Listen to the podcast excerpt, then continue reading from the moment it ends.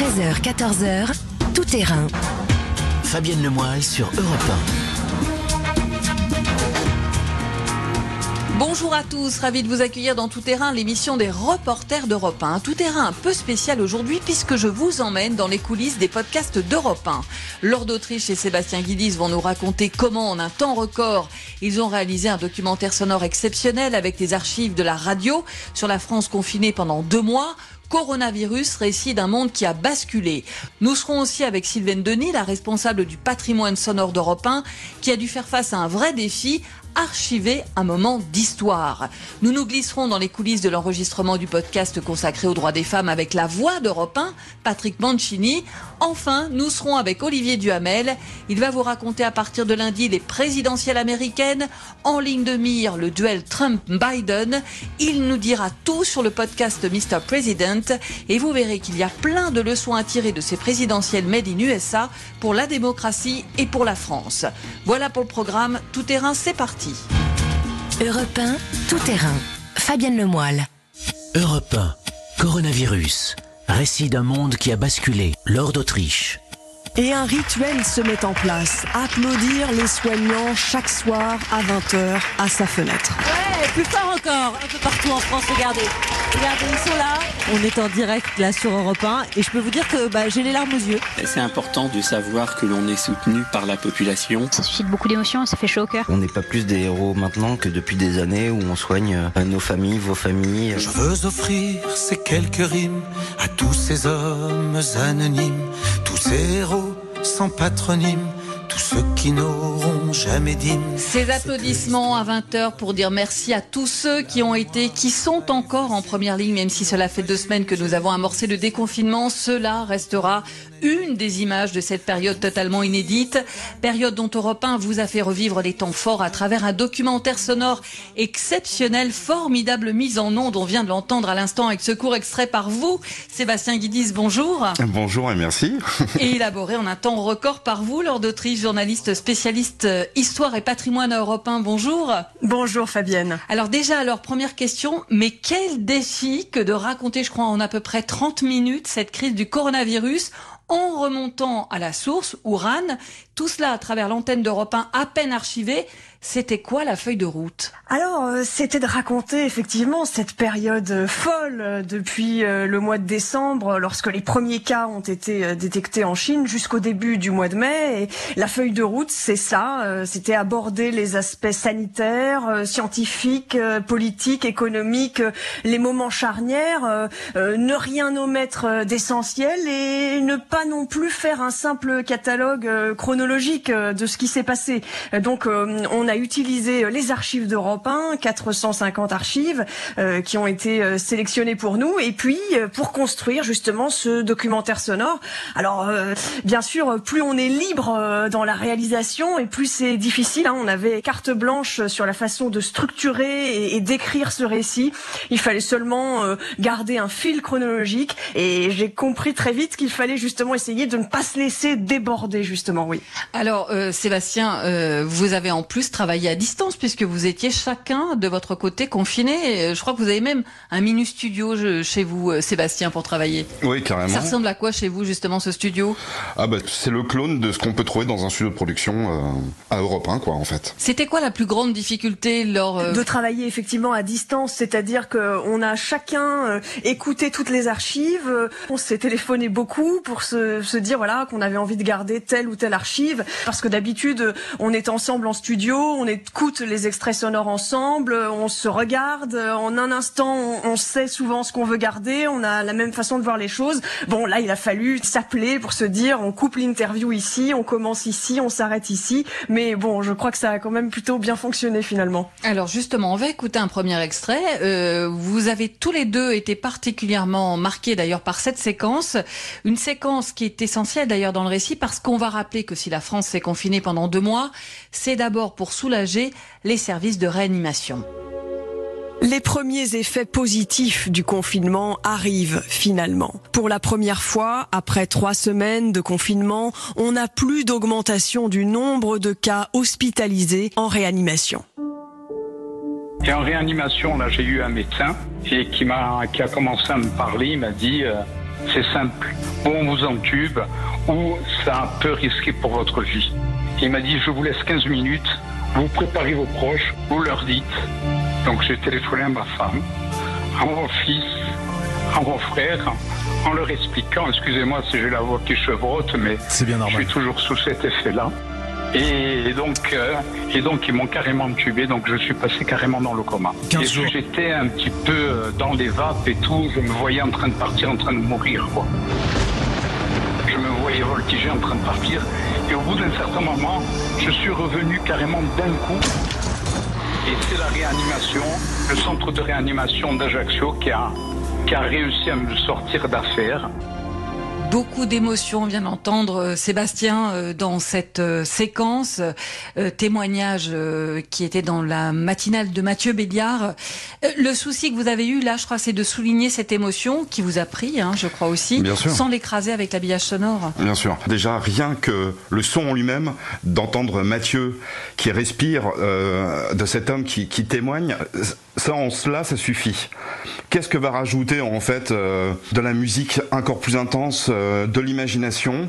Euh, Voilà, moi j'avais envie de me dire, mais qu'est-ce que ça fait de, flotter dans l'air? Est-ce qu'il peut entendre Il y a l'élément l'électricité, l'orage, l'électrochoc, c'est aussi de l'électricité. Voilà. Donc en fait, je construis ma partition musicale un peu comme ça, en essayant de pas être indigeste et de renforcer encore une fois une émotion qui est présente naturellement euh, et qui fonctionnerait très bien toute seule. Ce qui a été le plus particulier, c'est qu'on a effectivement euh, Europe 1 s'est transformé en radio ouverte, donc l'émotion est à fleur de peau euh, continuellement. Et en plus, on vit l'événement en temps réel, en même temps qu'on doit temps. construire ce documentaire sonore. Voilà, donc on, on est touché par les nouvelles qui euh, autour de nos familles, donc on est on est encore plus investi. Les, les mots de, de, de Patrick Bourrel sont, sont magnifiques lorsqu'il dit on, on est dans une immense symphonie, on a tous une partition à jouer. Et Laure va me rejoindre.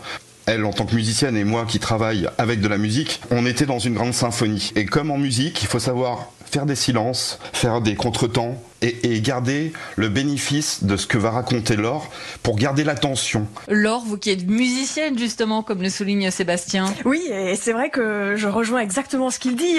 Je, je dis d'ailleurs parfois que Sébastien a une oreille magique parce que c'est un, un travail vraiment précis qu'il fait. Et, et ce que j'aime, c'est que souvent il prend le contre-pied. Il va pas mettre une, une musique sombre sous un passage déjà lourd dans le récit ou, ou déjà avec beaucoup d'émotion. Euh, sa force, c'est que euh, je l'ai constaté à plusieurs reprises lorsqu'il entend un bout d'interview qu'on a sélectionné ou lorsqu'il entend un extrait de mon récit, il pense immédiatement à, à une musique à laquelle moi je ne penserais pas. Euh, là, je pense notamment à un passage sur ce, dans ce podcast sur le coronavirus où on parle de l'Europe qui va devoir préparer un plan de relance économique. Eh bien, il choisit en, en dessous de ça de mettre une musique rythmée, euh, fraîche, qui fait que notre attention est décuplée. Et, et- et vraiment, avec tout cet habillage sonore, on est dans un film, hein, comme il le disait, on est vraiment dans un film quand on écoute ça. Je trouve ça vraiment fascinant.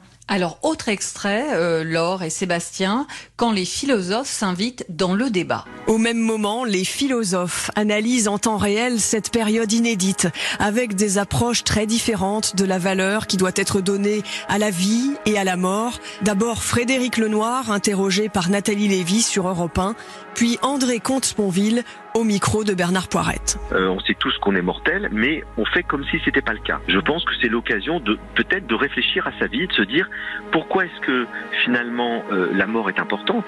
C'est parce qu'elle nous rappelle que la vie est précieuse et qu'elle est courte. Ce n'est pas la fin du monde. Nous en sommes en gros à autour de, de 20 000 morts. Bah, c'est beaucoup trop. Rappelons qu'en France, il meurt 600 000 personnes par an. 600 000 par an. Mais je ne peux pas considérer sereinement le fait qu'on est en train d'endetter massivement nos enfants, de refaire du chômage alors qu'ils commençaient à reculer, pour s'occuper de notre santé euh, de vieux. Vous avez bien conscience que ce que vous dites n'est pas forcément facile à entendre dans la France d'aujourd'hui. C'est qu'on n'entend plus dans la France d'aujourd'hui que des propos qui sont faciles à entendre. Pourquoi ce choix, Laure Alors euh, oui, c'est assez émouvant de réécouter cette séquence qu'on aime beaucoup tous les deux avec Sébastien. Je, tenais, je tenais vraiment beaucoup à cette séquence parce que au moment où on est tous englués, englués dans, dans cette période, eh bien certains euh, prennent déjà du recul, euh, analysent euh, ce qui est en train de se passer, mettent en perspective. Et les philosophes justement en font partie. Euh, on a là deux, deux paroles tout à fait différentes, mais qui nous permettent finalement, je trouve, de, de freiner un peu dans cette course dans laquelle on est, et, ça permet d'ouvrir aussi un horizon, des perspectives, et il nous donne des, outils pour réfléchir autrement. Et c'est vrai que je trouve que ça fonctionne extrêmement bien, toujours avec ce avec ce tapis sonore euh, qui permet de, de, clore aussi euh, ce, ce, documentaire sonore. On marque une pause, vous restez avec moi, Laure et Sébastien. Ce n'est pas la première fois que vous travaillez ensemble, ça avait déjà été le cas pour le podcast sur les droits des femmes. C'était le 8 mars dernier et je m'étais glissée avec mon micro en studio pour vos derniers enregistrements. Fabienne Lemoyle sur Europe 1. Jusqu'à 14h, nous sommes avec Fabienne Lemoyle et les reporters d'Europe 1. Vous écoutez Tout Terrain, une émission spéciale coulisses. Et plongez cette semaine au cœur de la fabrication des documentaires sonores d'Europe 1 que vous pouvez entre autres réécouter en podcast sur europe1.fr. Toujours avec moi Sébastien Guidis et Lord d'Autriche.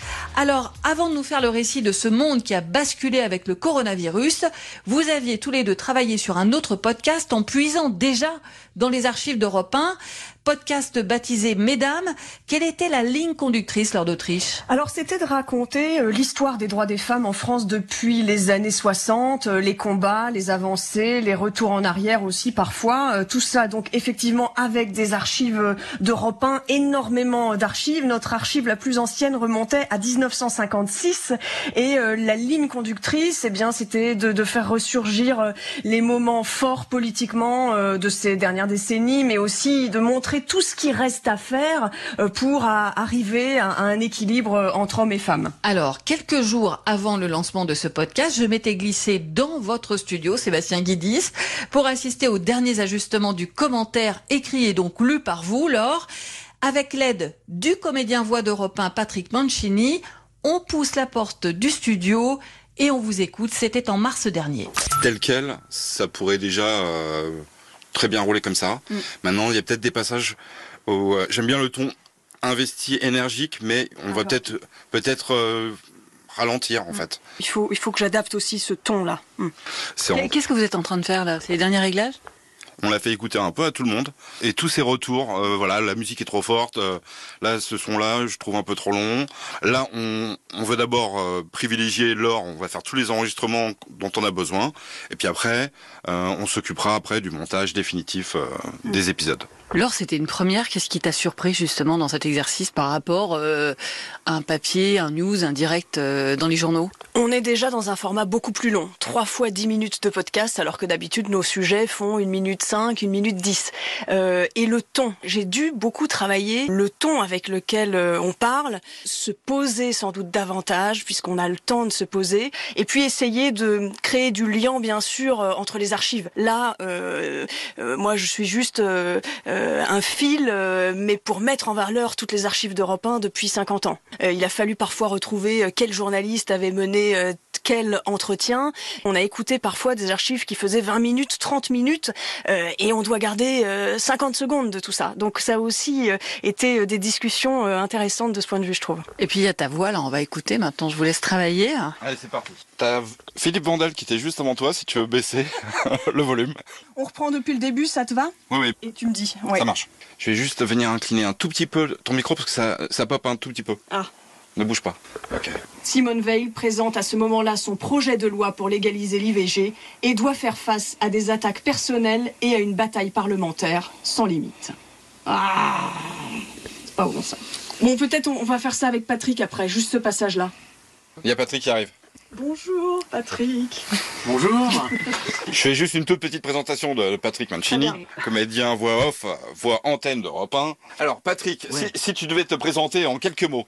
Ouais, j'ai fait pas mal de doublage en fait, euh, soit de séries, soit de films. Euh, il y a eu le personnage de Dexter. Il y a eu Marie à tout prix, oui, il y a, longtemps où je, je doublais Ben Stiller. Et puis là, en ce moment, il y a une série qui s'appelle New Amsterdam, où je double le, rôle principal du, médecin euh, chef de l'hôpital de New Amsterdam. Alors, est-ce qu'on voulait refaire un passage qu'on trouvait... Euh, eh ben, celui-là, d'ailleurs. notamment. Je veux bien Patrick sur la Oui. suite. Et les hommes, quel regard portent-ils sur les femmes à l'époque? D'accord. Et les hommes Quel regard portent-ils sur les femmes à l'époque? Et les hommes, quel regard Et les hommes, quel regard portent-ils sur les femmes à l'époque? C'est bien ça? Ouais, ça marche. Que de chemin parcouru. Huit ans plus tard, en 1990, Antoinette Fouque, l'une des fondatrices du MLF, participe aux manifestations du 8 mars et estime alors que les femmes ont fait des pas de géant durant les deux dernières décennies. Et tu peux refaire que de chemin parcouru, s'il te plaît? Essaye euh, de, de- de faire euh, presque sur la même note, au lieu de faire, alors j'exagère, hein, au lieu de faire que de chemin parcouru, essaye de faire que de chemin parcouru, Que plus sur la même note. parcouru. Que de che- En plus, je vois très Et, bien. et non pas euh, que de chemin parcouru. Tu vois ce que je veux dire? Pense simplement à- aux heures d'écoute qu'on a fait. Ouais. C'est bien la Et elle technique. estime que les femmes ont fait des il pas faut- de géant durant les deux dernières décennies. Il faut l'intention. Il faut l'intention. Que de chemin parcouru. Voilà. Voilà. C'est mieux déjà ça. Celui-là, il est bien. Il- là, là, tu portes le truc. C'est c'est top. Bon, on s'arrête là. On peut toujours faire mieux, mais à un moment, il faut s'arrêter. Hein. Mesdames, un podcast européen. Écoutez le monde changer. Lors d'Autriche. Parfait. Voilà. Yes, nickel. Voilà pour cette plongée au cœur de cette séance pour les derniers ajustements du commentaire du podcast. Mesdames, c'était donc en mars dernier, avec toujours euh, lors d'Autriche euh, ce souci de cette musique, de cette note juste à trouver hein, pour le commentaire.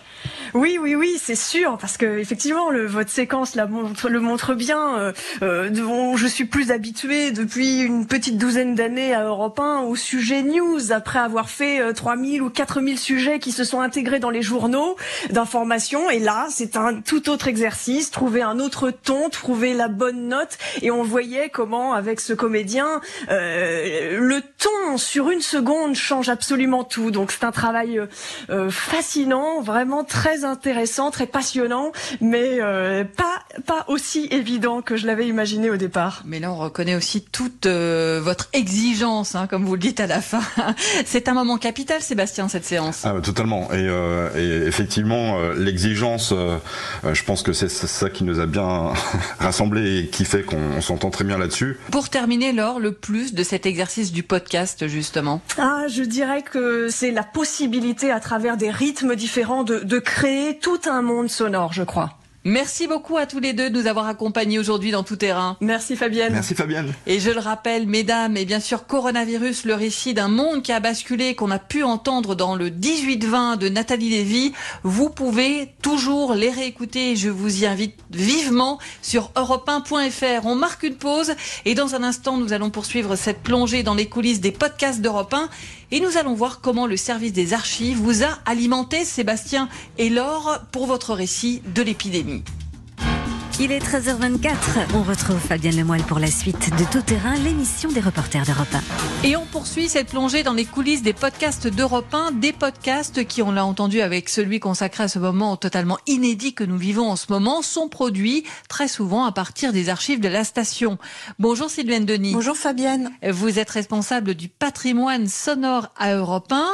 Euh, ces archives, c'est vous qui les gardez euh, jalousement. On y trouve de formidables pépites. Je m'en souviens parce que nous avons travaillé ensemble pour les 50 ans de mai 68 quand Europe 1 avait reçu ce surnom de radio barricade.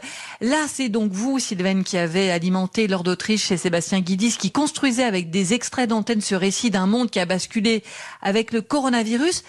Comment avez-vous travaillé dans cette période si singulière alors que vous saviez que nous traversions un moment historique D'abord, c'est vraiment un travail d'équipe colossal avec tout le service euh, patrimoine sonore, Laetitia Casanova, Sabrina Janson et Benoît Mukinsturm.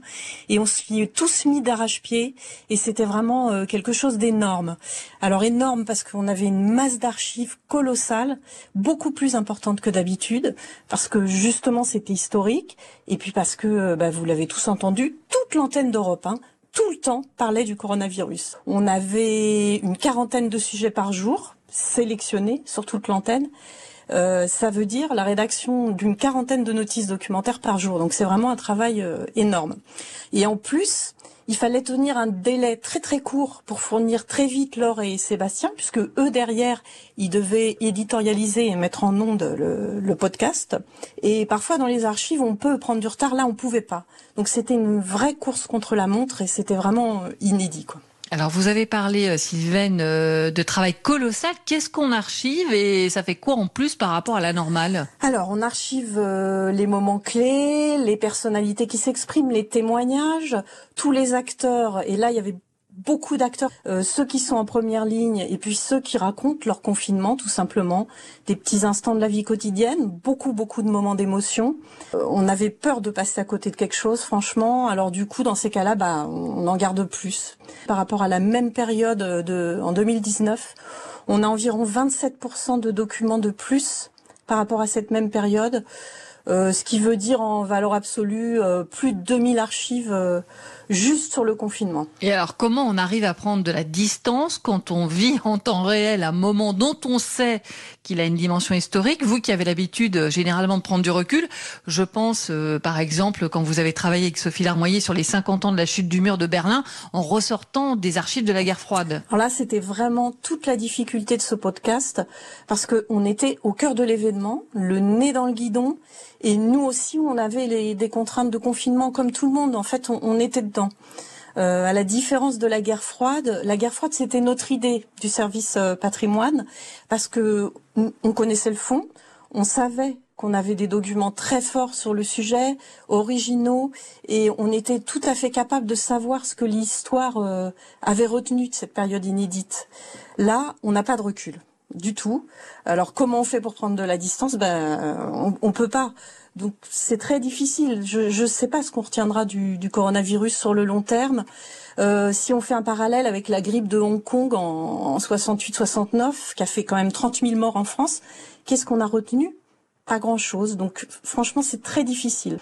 La sélection, c'est vraiment le cœur de notre métier. Il faut se demander euh, ce qui aujourd'hui nous aidera à comprendre le monde dans le futur de demain. On est vraiment dans écouter le monde changer, mais euh, avec le passé.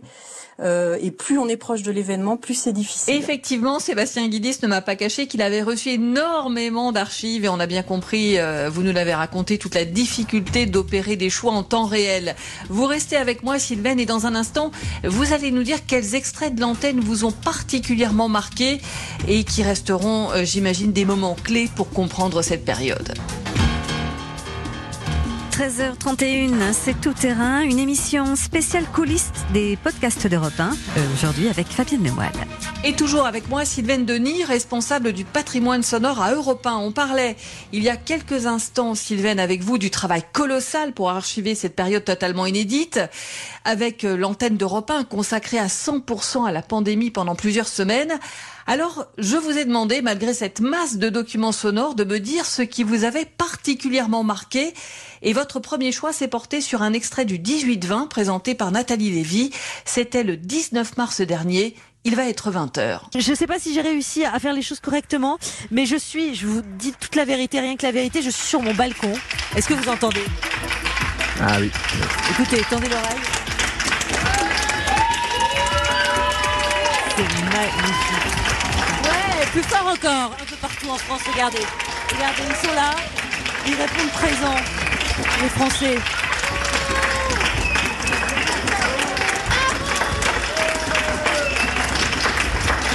Elle est incroyable cette image. Voilà, c'est incroyable. On est en direct là sur Europe 1 et je peux vous dire que bah, j'ai les larmes aux yeux. Euh, on partage des moments comme ça aussi dans des circonstances euh, Voilà donc euh, ce moment d'émotion à Nathalie Lévy. On est à ce moment-là, 19 mars, c'est trois jours après euh, le début du confinement. Pourquoi ce choix, euh, Sylvaine, Denis? D'abord, c'est une archive typiquement Europe 1 parce que elle illustre euh, le fait que les journalistes d'Europe 1 et les porteurs de tranches comme Nathalie Lévy ont été très très vite euh, en télétravail et en capacité de travailler à distance. Et en plus, bon, c'est une archive très émouvante. Et puis historiquement, elle illustre ce petit rituel qui va marquer le quotidien des Français confinés, qui veulent montrer que leur admiration pour le pour les efforts des soignants. Donc je, je la trouve assez forte et moi, elle m'émeut aussi cette Mm. cette archive. Je vous confirme, Sylvain. Et puis, il y a euh, une autre choix que vous avez fait, ce reportage de Roman Hockey. Là, on est avant euh, euh, le début du confinement en France. C'est quand Roman était à Codogno, au cœur de l'épidémie en Italie. Première ville confinée. elle nous avait d'ailleurs raconté les coulisses dans tout terrain. Codogno, 60 km au sud-est de Milan, 15 000 habitants. Roman Hockey, vous êtes l'envoyé spécial d'Europe 1 sur place. Codogno, c'est une ville sous cloche, totalement à l'arrêt? Oui, exactement. Une ville fantôme où l'atmosphère est pesante. En marchant dans les rues désertes, je n'ai croisé qu'une dizaine d'habitants et tous ont la même réaction. Ils pressent le pas, refusent d'être approchés. Daniela accepte de me répondre à condition de garder nos distances. Uh, On doit rester éloigné d'au moins deux mètres. Oui, l'atmosphère est étrange. Je viens de rencontrer un ami et on s'est juste dit bonjour de loin. Les gens se soupçonnent les uns les autres, uh, mais je pense que beaucoup de personnes sont déjà contaminées. Dans le centre, rien que des rideaux métalliques baissés, certains habitants ont quand même réussi à acheter des masques. Luana le porte en permanence. Là encore, pourquoi ce choix, euh, Sylvain alors, c'est un reportage dans la première ville confinée d'Europe. Romano qui est en train d'écrire ce qui va nous arriver en France. Un mois après, les témoins sont hébétés, inquiets. C'est ce qui va nous arriver. Pour moi, c'est la définition de l'archive radio. Elle rend compte de l'atmosphère, du quotidien des Italiens. Et puis, elle éclaire euh, le présent et le futur, puisque ça va nous arriver. Donc, je la trouve vraiment très forte. Et puis un dernier choix, c'est l'interview de la présidente de la Commission européenne, Ursula von der Leyen.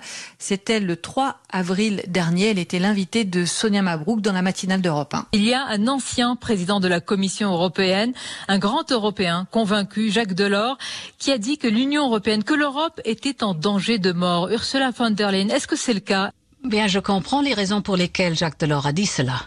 Le danger est grand. Mais il y a un autre euh, grand Français, c'est Jean Monnet, et il a dit l'Europe se forge dans les crises. Nous sommes capables de lutter contre le virus ensemble. Moi, je suis convaincu que l'Europe sortira plus forte de cette crise. La présidente donc de la Commission européenne, Ursula von der Leyen, euh, le 3 avril dans la matinale d'Europe 1. Là, vous m'avez dit que c'est parce qu'il y a une résonance par rapport à l'histoire et que forcément, ça vous a rappelé d'autres archives. Oui, des, euh, Ursula von der Leyen euh, cite Jacques Delors. Et Jacques Delors, c'est aussi ce qu'il dit après la chute du mur de Berlin.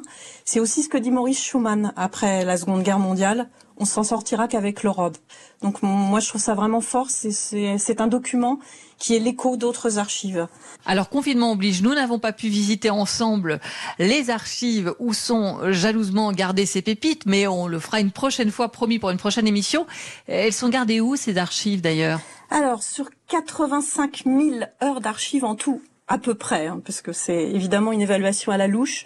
Il y en a 50 000 qui sont analogiques, donc des bandes magnétiques, des cassettes audio aussi, et qui sont conservées dans les locaux d'Europe 1 rue des Cévennes. Euh, L'autre moitié est numérique, conservée sur un serveur ultra sécurisé et ultra sauvegardé. Ça représente à peu près 45 000 heures et il était accessible à distance. Et c'est vraiment grâce à cette base de données que nous avons pu assurer la continuité du service euh, pendant toute cette période de, télétravail qui n'est pas finie pour nous d'ailleurs encore. Et alors je le disais, c'est une vraie mine d'or puisque ces archives, elles vont être au cœur du prochain podcast d'Olivier Duhamel qu'on va découvrir à partir de lundi sur la présidentielle américaine. Là, vous êtes allé chercher quel type d'archives? Alors c'était plus facile sur les élections américaines parce que on a déjà travaillé sur le sujet, on connaît notre fond. Euh, Olivier Duhamel a une vision précise de, de ce qu'il va faire. On sait ce qui va arriver à Kennedy quand il est élu en 1960. On sait que Ronald Reagan va donner un tournant ultralibéral dans la société américaine. Donc on, on, va chercher des archives qui éclairent euh, le présent et qui euh, potentiellement peuvent éclairer le futur. Ça c'est toujours un peu plus difficile.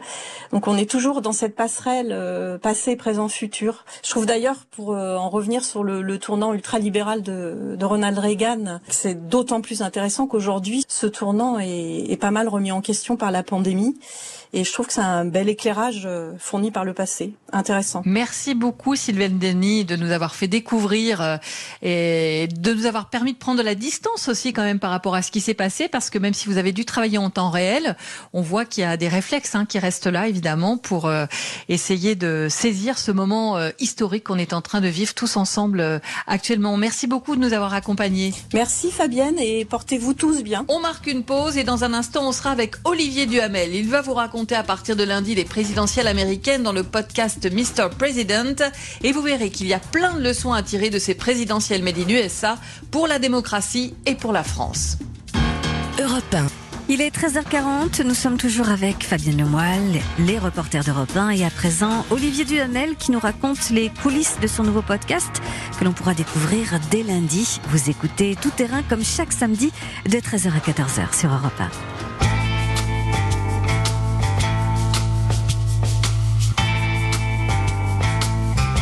Dans ce grand pays que sont les États-Unis se côtoient de longue date le pire et le meilleur.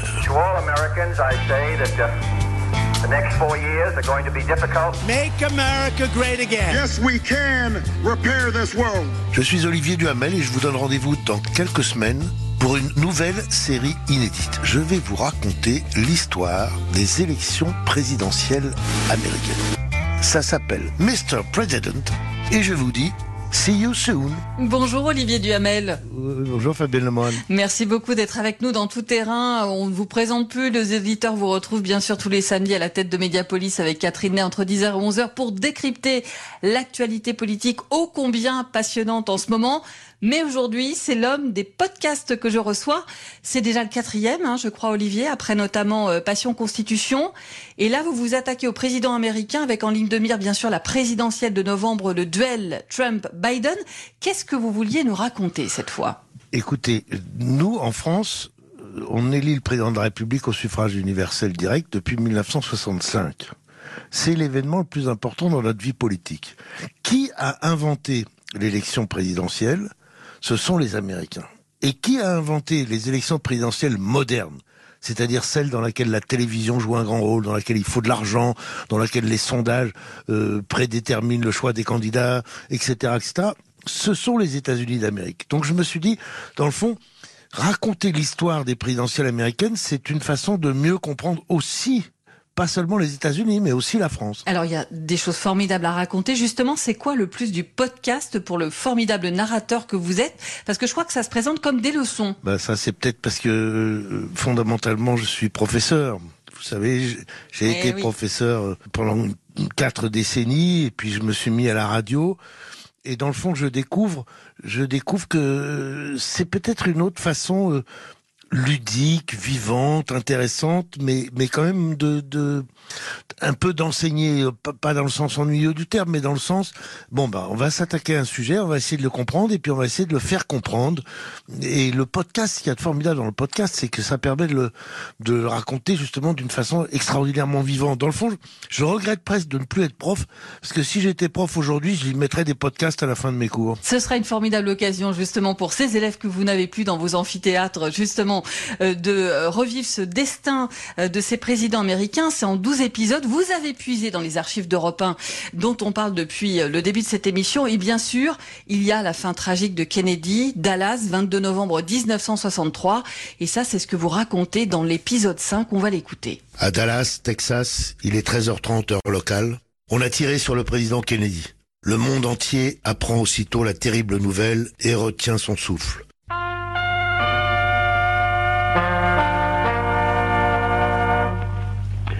Le président Kennedy vient de recevoir les derniers sacrements. Il a subi plusieurs transfusions de sang. Il est dans un état très critique. On essaye de le maintenir en vie, vient de déclarer un médecin de l'hôpital de Dallas, au Texas. John Kennedy se trouvait à Dallas, au Texas, où il est actuellement 2 heures de l'après-midi. Il était à bord d'une voiture découverte.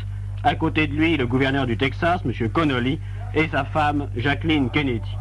Le cortège traversait un quartier de la ville entre une double haie de spectateurs.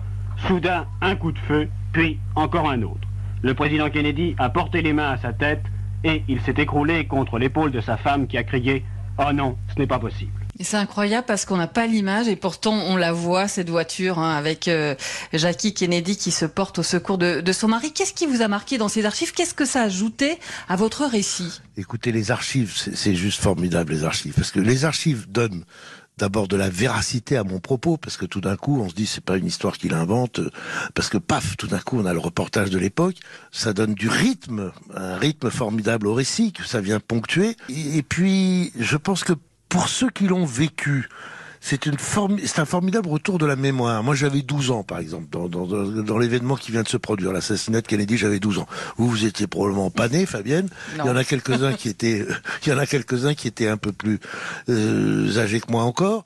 Chez ceux-là, c'est le retour de la mémoire. Et chez les autres, c'est un événement, quand c'est un événement colossal comme l'assassinat de Kennedy, c'est un événement qu'ils connaissent, comme vous venez de le dire très justement, dont ils ont vu des images. Et donc c'est une réactivation de la mémoire qu'ils ont d'un événement qu'ils n'ont pas vécu. Donc le rapport de l'auditeur avec l'archive sonore qu'il entend est très différent selon son âge, mais il est à chaque fois très enrichissant. Autre épisode saisissant et qui m'a particulièrement marqué, c'est celui de l'élection, ou plutôt de la réélection de Truman, et ça se passe dans l'épisode 2. Le soir de l'élection, Truman a fui les reporters et est allé dormir tranquille à une cinquantaine de kilomètres de Kansas City. On le réveille à deux reprises pour lui annoncer sa victoire possible, puis sa victoire certaine. À 11h15, Dewey a reconnu sa défaite. Trop tard pour que le quotidien de Chicago change sa une. Truman obtient finalement 49,5% des votes populaires. Dewey 45%. Les deux démocrates dissidents 2% chacun. Une photo désormais historique résume cette incroyable élection. Harry Truman réélu, hilar, brandissant le journal annonçant sa défaite. Et voilà qui nous donne la leçon numéro un de notre série Mr. President. Un candidat donné archi battu peut l'emporter. Truman réussit l'exploit en 1948. Jacques Chirac confirmera la loi 47 ans plus tard, en 1995. Mais voilà, Olivier Duhamel, c'est exactement ce que vous disiez au début, hein, euh, comment l'histoire nous invite à réfléchir aussi sur euh, notre propre euh, vie politique française. Oui, c'est pour ça que je me suis efforcé sur chaque élection d'essayer d'en tirer des entre guillemets leçons de qu'est-ce que ça veut dire par rapport à notre histoire à nous, en quoi, comme souvent, ce qui s'est passé aux États-Unis se passe chez nous quelques années ou décennies après, et en quoi d'autres choses seraient impossibles chez nous. Mais en plus, j'adore cette histoire de l'élection de Truman parce que dans le fond, c'est ça ce qui est formidable dans une démocratie, c'est que les choses sont possibles. C'est pas parce que tout le monde dit que Balladur va être élu, c'est parce que tout le monde dit que Dewey est certain d'être élu, que Truman n'a aucune chance, que l'inverse ne peut pas se produire. Donc ce côté de la liberté ultime de l'électeur qui a le droit de démentir tous les médias, tous les sondages, tous les spécialistes de la politique, je trouve ça extrêmement joyeux. Et je ne vais pas vous demander ce que vous prédisez déjà pour novembre entre Trump et Biden. C'est gentil de votre part. une dernière question Olivier, parce que l'écriture de ce podcast, est-ce qu'elle a une résonance ou une autre résonance parce que vous l'avez achevé en plein confinement, cette période si singulière qu'on a vécu il y a encore quelques semaines Alors ça, c'est une question un peu personnelle. L'idée de la série, je l'avais eue avant et je l'avais même fait valider par Europe 1 euh, Studio avant. Et, Capucine Patouillet avait commencé à préparer la recherche d'archives et tout. Mais en même temps, l'essentiel de l'écriture s'est en effet produite pendant la période du confinement. Alors, pour moi, c'était formidable, je vais vous dire, parce que c'est ce qui rendait le confinement pas trop difficile, voire même assez facile à vivre, c'est que je travaillais. Et je travaillais 8 heures par jour à peu près sur cette pandémie, parce que j'avais les émissions de radio, les émissions sur LCI, mmh. qu'il fallait que je comprenne tout ce qui se passe. Mais j'y rajoutais 3 ou 4 heures par jour euh, et morceaux de nuit sur l'histoire des présidentielles américaines. Et ça, c'était formidable parce que ça m'a évité d'être totalement obsessionné par ce salopard de virus et de temps en temps de mettre mon cerveau ailleurs. C'était une belle aventure. J'ai pris un plaisir immense. Merci beaucoup Olivier et on rappelle que Mr. President, titre clin d'œil à Marilyn Monroe et son mythique Happy Birthday, c'est à partir de lundi. On va continuer à parler de sa fabrication avec celle qui a produit ce podcast pour Europe 1 Studio, Fanny Rasclay. Et je n'oublie pas Capucine Patouillet qui vous a assisté, vous le disiez, pour le choix des archives.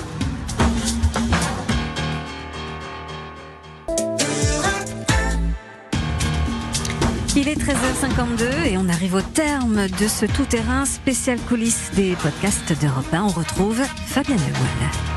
Et pour terminer cette plongée au cœur des podcasts d'Europe 1, j'ai le plaisir d'accueillir Fanny Rask, le chef de projet Europe 1 Studio et productrice du podcast Mr. President sur les présidentielles américaines, avec, on l'a entendu il y a quelques instants, comme formidable narrateur, Olivier Duhamel. Bonjour Fanny. Bonjour Fabienne, bonjour à tous. Déjà Fanny, en deux mots, euh, Europe 1 Studio, si vous pouvez nous présenter un petit peu ce que vous y faites. Alors Europe 1 Studio, on a l'habitude de dire que c'est le label de création sonore d'Europe 1. En clair, on est comme une, une société de production à l'intérieur d'Europe 1. On va aller utiliser les, les, meilleures compétences partout, euh, chez les réalisateurs, chez les journalistes, pour en fait créer de, de nouveaux objets sonores. Alors ça peut être des podcasts évidemment, on va en parler ensemble, mais ça peut être aussi des livres audio par exemple. Alors euh, vous parliez de podcasts, pense notamment à celui de Margot Lanuzel, mon client et moi, qui nous a plongé au cœur de la relation entre les avocats et leurs clients. Euh, on va écouter un extrait. Deux jours plus tard, le fils de l'accusé vient enfin témoigner en personne. Il tient un discours calme, pondéré, rationnel, pour raconter ce qu'il a dit. Et pire encore, il dit que j'étais au courant. Et je peux vous dire que les jurés ont louché sur moi, l'air mauvais, méchant, me disant Mais quoi, vous nous avez menés en bateau ou quoi? Dans la salle, dans le public, des gens se mettent à me huer.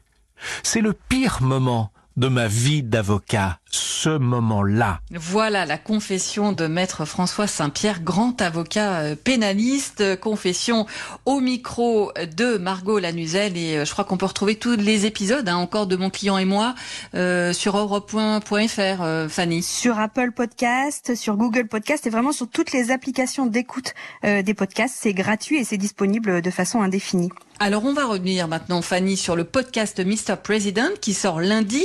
Déjà, quelle est la particularité de ce podcast sur lequel vous avez travaillé donc avec Olivier Duhamel En fait, euh, avec Olivier, euh, je, je l'ai laissé vraiment euh, avancer sur le travail historique, sur la, la recherche, toute la partie analyse.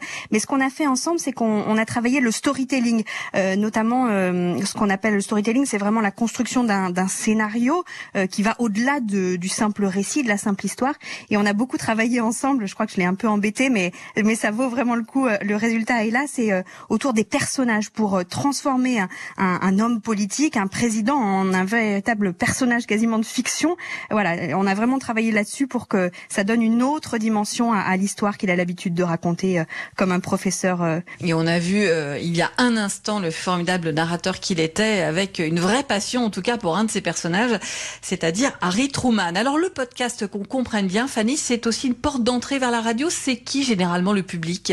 Alors on a, on a, pas mal de données. Hein. Il y a quand même 10% des Français qui écoutent des podcasts. On, on a du mal à s'en rendre compte. Ça fait presque 2 millions d'auditeurs par mois, donc euh, c'est très important. Et je peux vous dire que ces dernières semaines, évidemment, avec le, confinement, c'est des chiffres qui ont explosé. On aura sans doute des chiffres actualisés dans, quelques semaines. En fait, c'est un public euh, pour l'instant qui est assez jeune, euh, mais c'est vrai que c'est une porte d'entrée vers euh, la radio, vers le son. Ça leur permet de, découvrir nos archives, les archives d'Europe 1, le travail des journalistes et des réalisateurs d'Europe 1, un peu d'une autre façon. c'est des gens qui écoutent là encore d'une autre façon. On n'écoute plus euh, forcément dans sa cuisine, mais plutôt euh, dans les transports ou, ou, en faisant son jogging, par exemple. Qu'est-ce que vous nous préparez encore? Donc, Mister Président, c'est pour lundi, mais autrement, qu'est-ce que vous avez euh, dans vos laboratoires? Alors, on a, on vient de sortir il y a vraiment une semaine un podcast sur la création des jeux vidéo qui s'appelle Gamers, qui est déjà disponible et que je vous invite à écouter. Et puis, puisque vous me demandez un peu d'exclusivité, on est en train de travailler sur un projet secret autour d'un grand club de football. Et là encore, on va aller puiser, puiser dans les dans les meilleures archives d'Europe 1. Je peux pas vous en dire plus, si ce n'est que c'est un club parisien qui fête cette année ses 50 ans. Je ne vois pas du tout de qui vous voulez parler, Fanny. On va garder le secret bien gardé. Alors, merci beaucoup, Fanny Rask. Euh, et on se quitte avec la musique qui rythme justement euh, Mister Présidente. Euh, on peut s'abonner dès maintenant, je crois, pour l'écouter dès lundi. Expliquez-nous comment. Alors, on va euh, sur ça en application de podcast et on s'abonne dès maintenant. Comme ça, vous recevez les épisodes au fur et à mesure. Il y en aura deux par semaine à partir de lundi. Merci beaucoup Fanny. Europe 1. Tout terrain, c'est fini pour aujourd'hui. Merci à tous les reporters et spécialistes d'Europe 1 qui ont participé à l'émission. Lord d'Autriche, Sébastien Guidi, Sylvain Denis, Olivier Duhamel et Fanny Rascle. Un grand merci aussi à Kevin Nousti pour la réalisation, Capucine Patouillet pour la coordination. Je vous rappelle que vous pouvez réécouter Tout terrain en podcast sur europe1.fr.